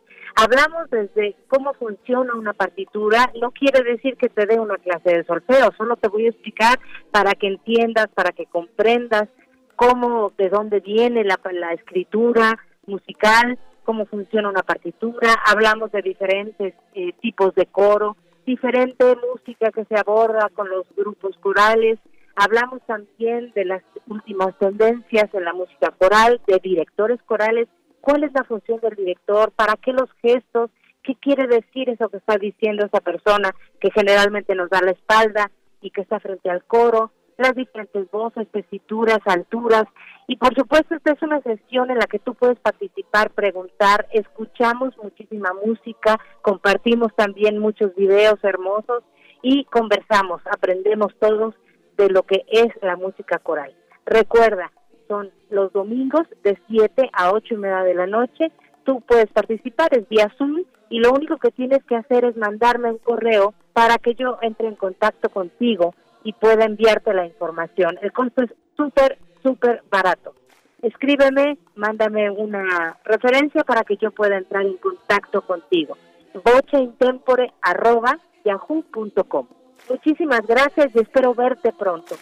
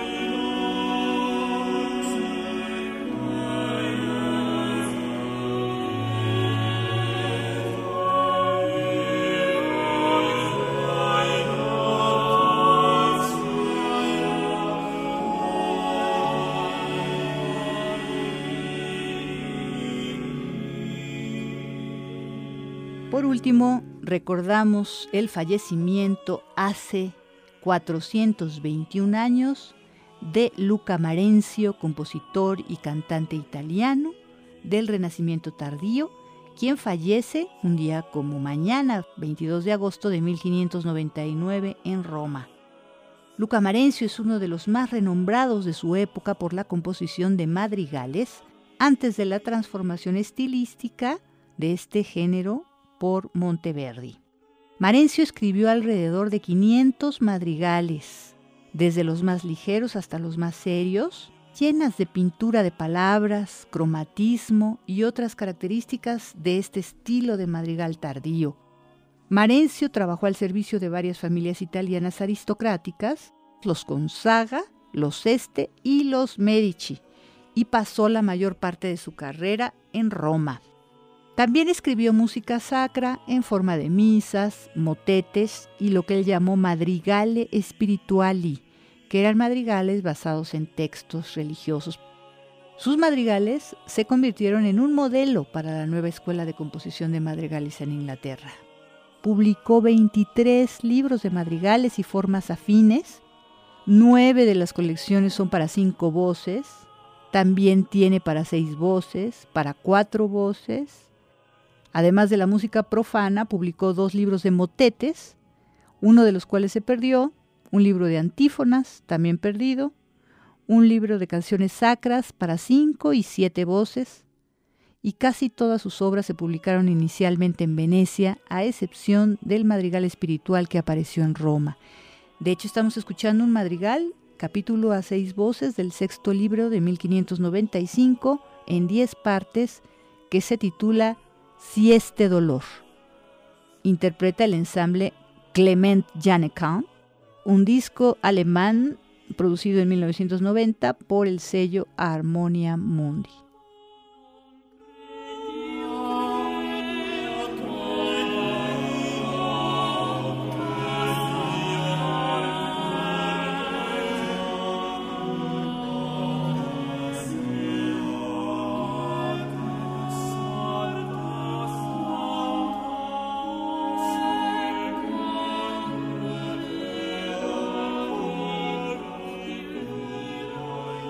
Con esto terminamos Melomanía. Muchísimas gracias por vuestra atención y oídos. Nos escuchamos hasta la próxima.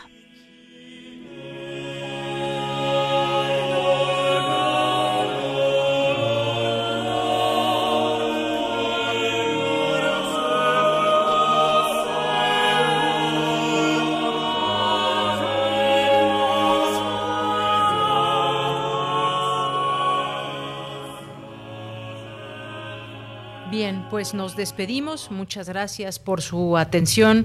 Los esperamos el lunes. Nos vamos a ir con un poquito de música del rebelde del acordeón Celso Piña, que falleció hace un año justamente y lo queremos recordar con esta cumbia sobre el río. Hasta el lunes.